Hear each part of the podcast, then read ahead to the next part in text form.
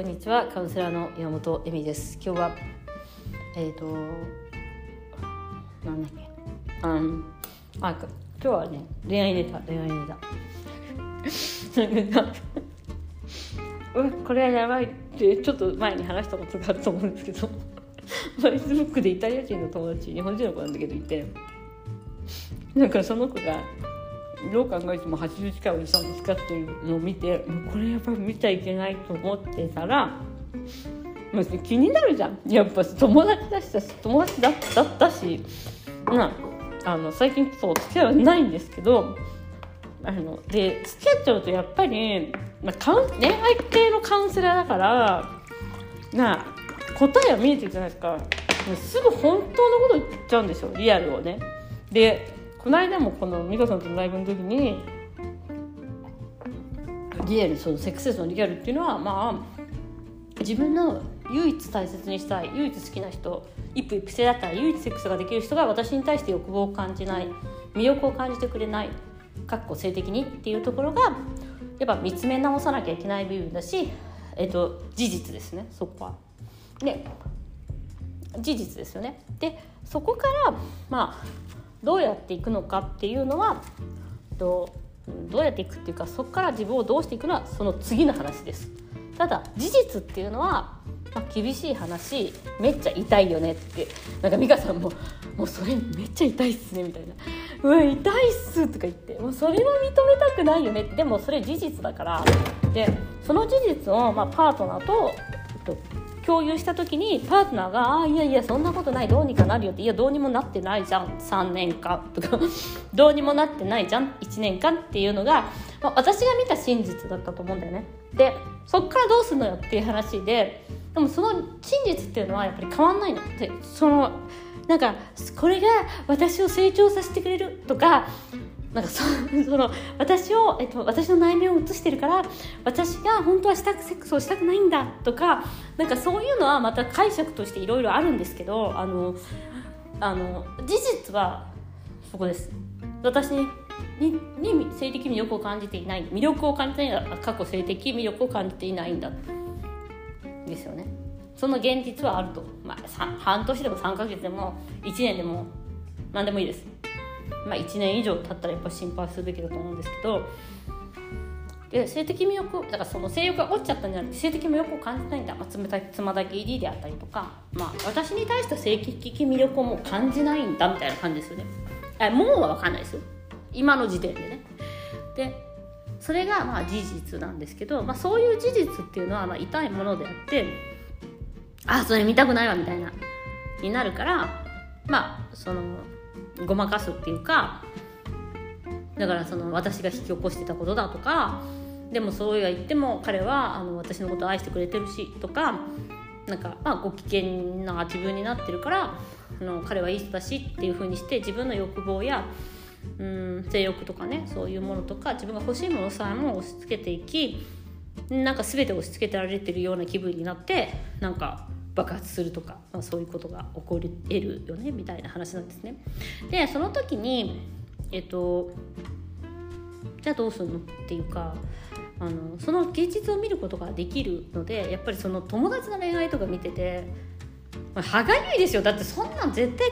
結婚してるしさとかってなっちゃうじゃんなんかその子がね前付き合ってたと思っていた4年間好きだった彼氏は絶対結婚してたんですよ。で1回しか会ったことがなくてそれでいつも4年間も4年間彼女は言うけど4年間って言ってたけど彼は恋愛してる気持ちだけど彼は全く恋愛してる気持ちはなかったと思うんですね。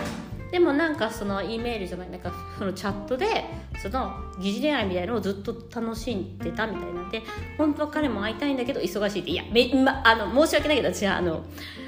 あの会社のめっちゃ忙しい部署にいる人でもあのセックスするために私にあの時間作ってた人いっぱい知ってますからあの私でだよっていう話で。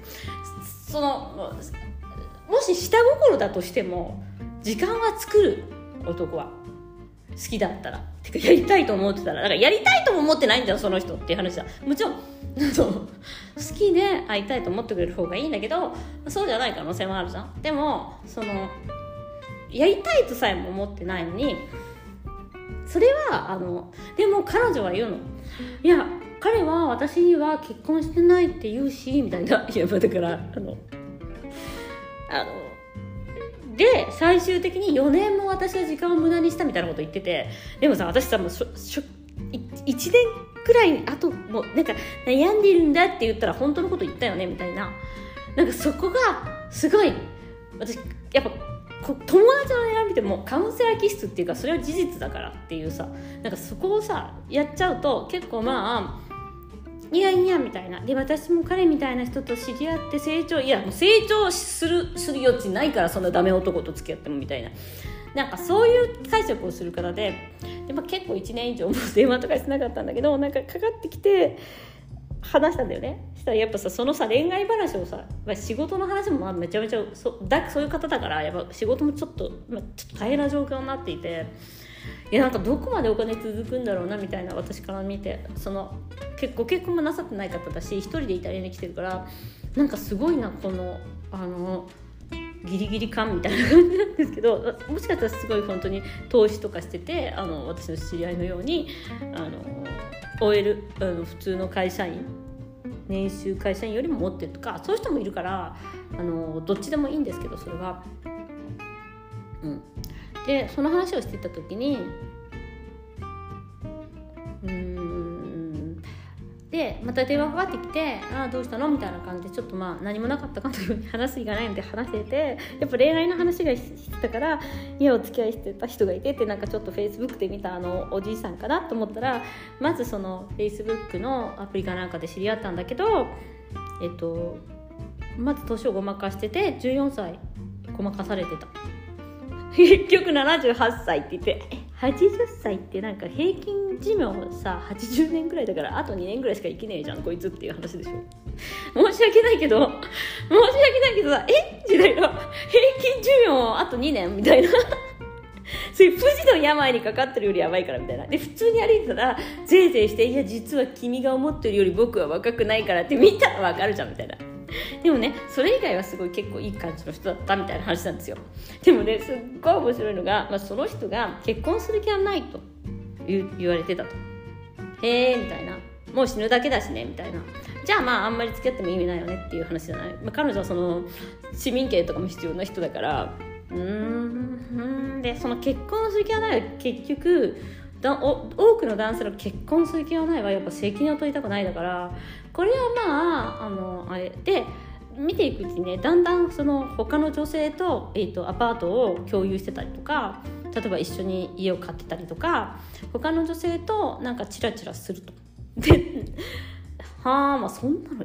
だかそれを許してくれないと僕の彼女は続かないみたいなこと言われてちょっと待ってよ80のおじさんにそんなこと言われたらあんた大丈夫？みたいな。えー、みたいな。もううわそれやばくない？それ一瞬にしてさようならでしょ？って言ったらなんかやっぱできなくてでも彼はいろいろなんか複雑にいや彼女とでもう一人彼女かなんかおばちゃんがいてその彼女と家を一緒に暮らしてる。とあたまにその家で暮らしてるみたいな。で彼女が彼の家に泊まりに行ったら彼がその彼女の家に泊まりに行っちゃったって。ちょちょっと待ってみたいな。それであなたその家で待ったのみたいな。いや私だったらあの冷蔵庫の美味しいものとか盗んで家にとっとと帰るねみたいな。もうなんかいいワインとかありそうじゃん？なんかそういうさなんか 多分こじゃれたおじさんなんじゃないかな？もうなんかちょっとワインでも盗んで帰るかな？みたいな。えー、みたいな。そんな朝までちょっと次の日まで一人で寝て彼の家で。そんなじいさんの家で。で朝起きて一緒にそれちょっとありえなくなってそれ他の女のとこ行って。いやなんかセックスとかしてるのか分かんないけどもう考えるだけでも気持ち悪い！みたいな。多分だからその内縁の妻みたいなのがいたんだと思うんですよ。でも言葉もあんまり分かんないし私そういうのよく分かんないからみたいな感じで最終的にはその奥様と 一緒に旅行とかも行っててなんかそれでその彼は僕の前ではイチャイチャしないでくれみたいな一緒の部屋にも寝れないしとか言って彼は彼女の部屋で寝たらしいんですね。もう怖くない？ちょっと私それを聞いた時に本当にあそれそれでもねそれでも1年ぐらい使ったのよ。いやもう夏からね。本当にそれはちょっとおかしいなって思っていたでおかしいなとかじゃなくて一瞬にしてわかるから一瞬にして。もうちょっと待って。それはちょっと現実を見てね。でそういう人に出会わなかったらちゃんと自分を表現することを学ばなかった。いやそんなことしなくたって全然学べるからみたいな。愛の表現は愛によってあの報われるもんだからみたいな。うわみたいな。やっぱねえちょっとカウンセラーだしちょっとね、友達としてはちょっと見てられないし聞いてられなくない？ちょっと待って彼の家に行ったらちょっと待ってみたいなめっちゃだけ。これネタめっちゃおもろいなと思ったんだけどみんなもねだからねでね彼女が言うにはその渦中にいた時は分からないって分かるよでもね渦中に行った時にねだからねみんなお金払ってそんな人がよ。だってそこでさ無駄に何年も過ごすとかさだってそんなの気持ちちょっと待ってよみたいな。あの別に私一夫一夫制でいよとかそういうのはいつも言ってないですね。別にあの2人の人好きになったりとかしてもいいけどなんか自分がそれがいいのならいいと思うしえっ、とそこは自分の価値観だからでもね変わるかなと思って変わる時は死ぬ時ぐらいだよそんなおじさんみたいな。ちょっとみたいな。死んだら変わるかもねみたいな。あの世に行く時ぐらいじゃないか。だってさもう78年間変わんないでそれでやってきてなんかその内縁の妻と35年間付き合ってるみたいな。もうなんかすごいドロドロじゃないそれみたいな。韓国ドラマよりすごい話じゃないっていうかそんな人見たことないんだけどみたいな。でもね本当究極自分に価値がない人ってそういうことされても当たり前になっちゃうのよ。自分にあもう言ったでもね本当ね最終的にちょっと自分に価値を持たせなさせすぎじゃないですかっていう。一瞬でも嫌なことがあったらあ別れられますから。それは旦那さんでもそうだし彼氏でもそうだし考えちょっとリアルに考えてほしいと思う。あのもちろんその子供がいてモラハラでとか例えば子供がいてモラハラとかじゃないけどセックスしてなんか物足りないみたいなのは多分まあその、うん、階段みたいなステップみたいなの上がると上がってもいいし上がんなくてもいいと思うしあのそのなんていうのかな枠の中で楽しむってよく言うんだけど一夫一夫制だってさあある意味さその枠の中でさその限られた資源で楽しまなきゃいけないわけ、うん、だからそういう意味では限られた資源でありでもなんかびっくりそのその彼が彼女の家に泊まりに行ったのに自分はそのじいさんの家に居続けたっていうのもなんか怖くない？でもなんかね多分本当に自分のことを分かっ自分がそういうふうに扱われても彼氏がいるんならいないよりマシぐらいに思ってるのかなと思いました。なんかもうさそれだったら最近なんか起業したいらしいからもうそうだったらさなんかさ彼氏が出てっちゃいましたってフェイスブックライブとかすればみたいな。もうそういうオチにしといた。そのネタはすごい面白いからあのみたいな。もうそうするしかないじゃん。ちょっと今出てっちゃったんだけどみたいな。どうもどうもみんなどうもとか言って。なんか女性を女性をこっちに入れるみたいな。いやでもねなんかねびっくりしたね。でもなんか私のちょっと山本恵美の活動とかもちょっぴりバレそうな感じでちょっとビビりましたけどなんか「恵美あのさエミさんってさ」みたいな「日本に帰ってた?」とか言われて「やべえ」みたいな